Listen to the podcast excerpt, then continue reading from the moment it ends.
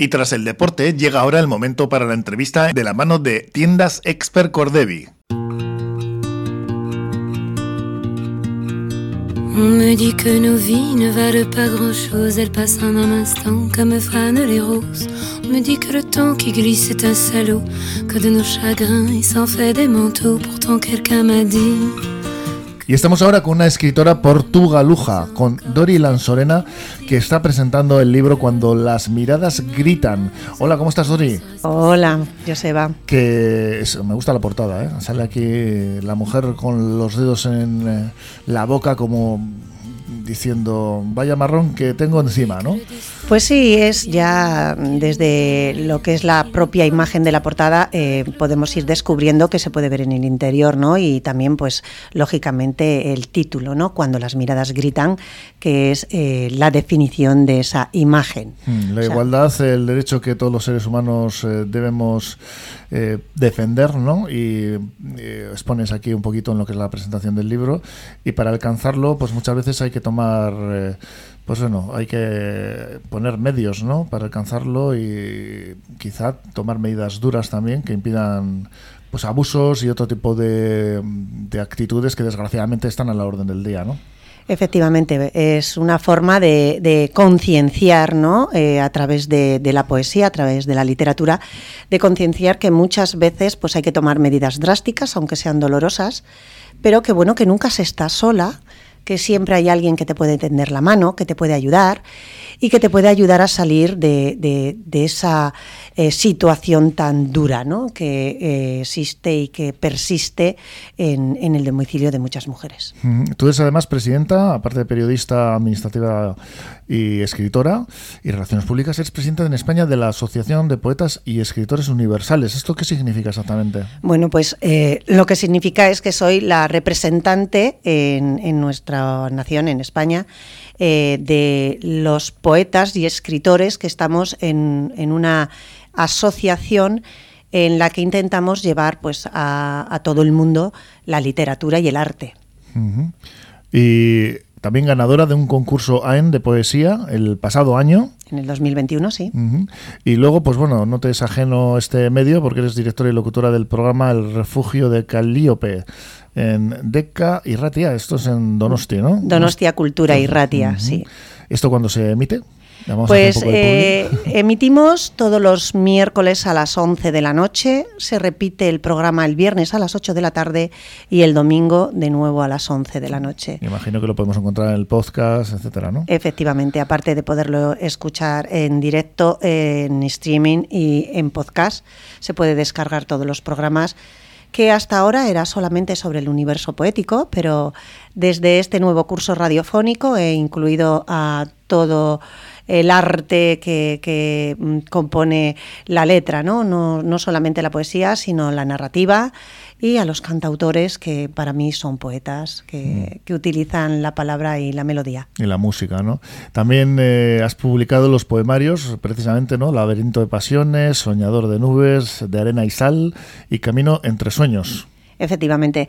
El anterior a este, que suele acompañarnos, es De Arena y Sal que también eh, fue presentado aquí en Santa Clara eh, con un concierto. Eh, hicimos una presentación poético-musical, lo mismo que hicimos con Cuando las miradas gritan, que la verdad tengo que agradecer a todos mis vecinos portugalujos que siempre que vengo aquí responden positivamente y, llenamos la sala.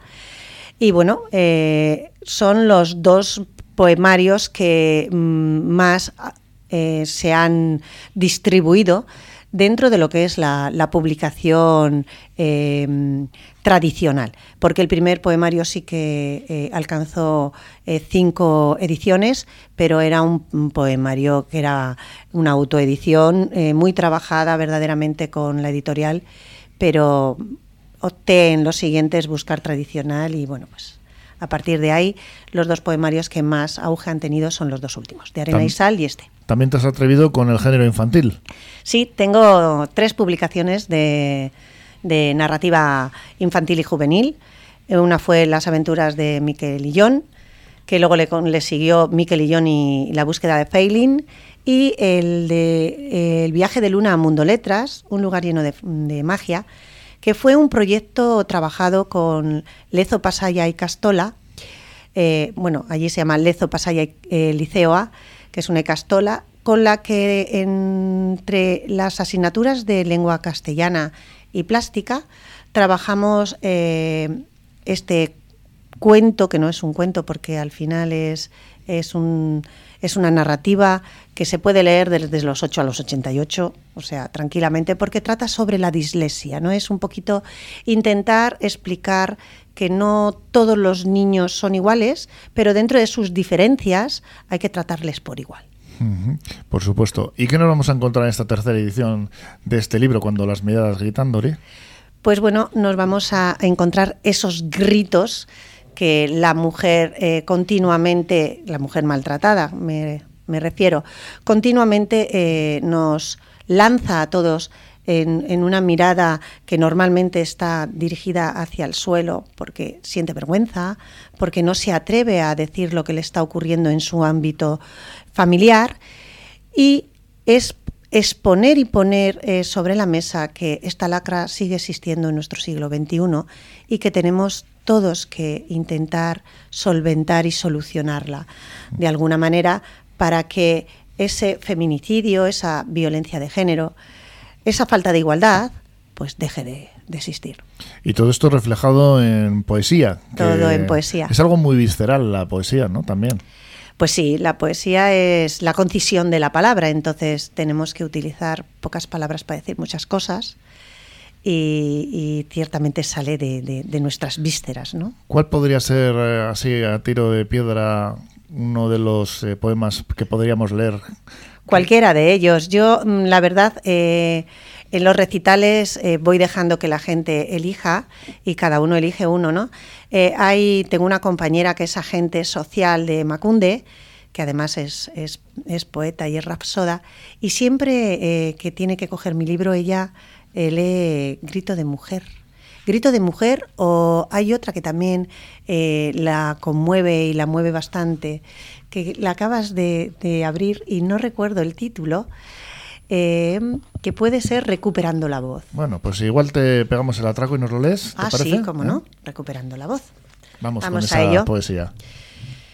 Rememoro la tarde torcida de mi vida, en la que comenzó a pudrirse mi cuerpo y a llenarse de orgullo el sonriente impostor que anegaba los cuencos de sangre y dolor en los días que su negra alma se vestía de fiesta. La pérdida del suave tacto de las mejillas, la forma concreta de la cabeza erguida, e incluso que un día tuve la piel tersa, blanca y sin marcas. En mi rutina solo quedaba un insistente olor a alcohol y leche agria, a sangre derramada y orgullosa baba del impostor. Bailaba al son que marcaba el verdugo, dejando pudrir mi feminidad como residuos de piel y agua que latían con gracia de autómata en la danza. Ocultaba mi esencia de mujer en una oscura sima en busca de una definitiva huida en aquella tarde torcida bajo el indolente vaivén de las bombillas transformó mi debilidad en osadía.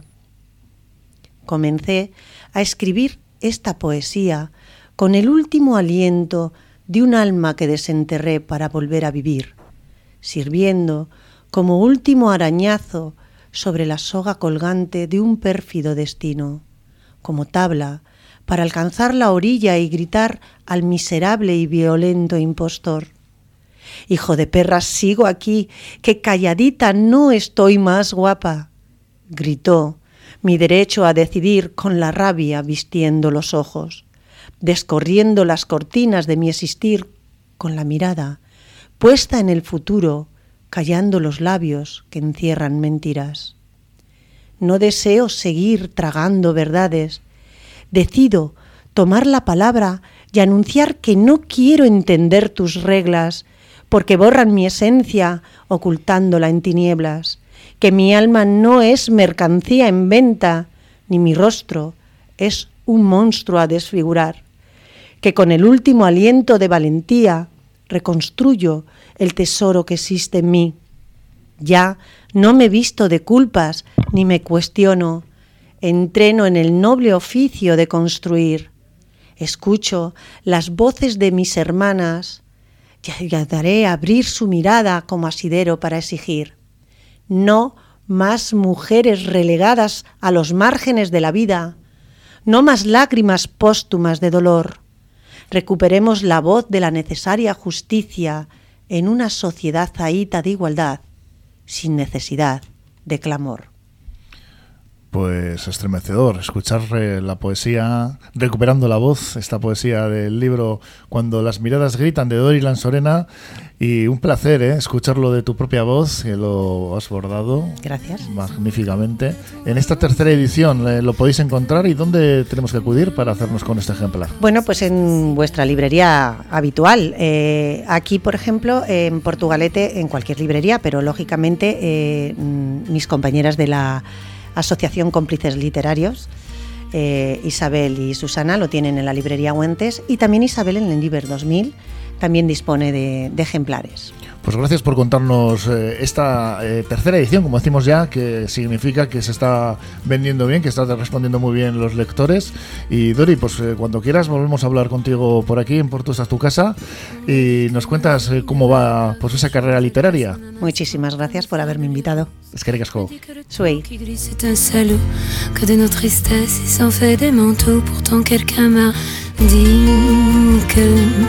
tu m'aimes encore. C'est quelqu'un qui m'a dit que tu m'aimes encore. Serait-ce possible alors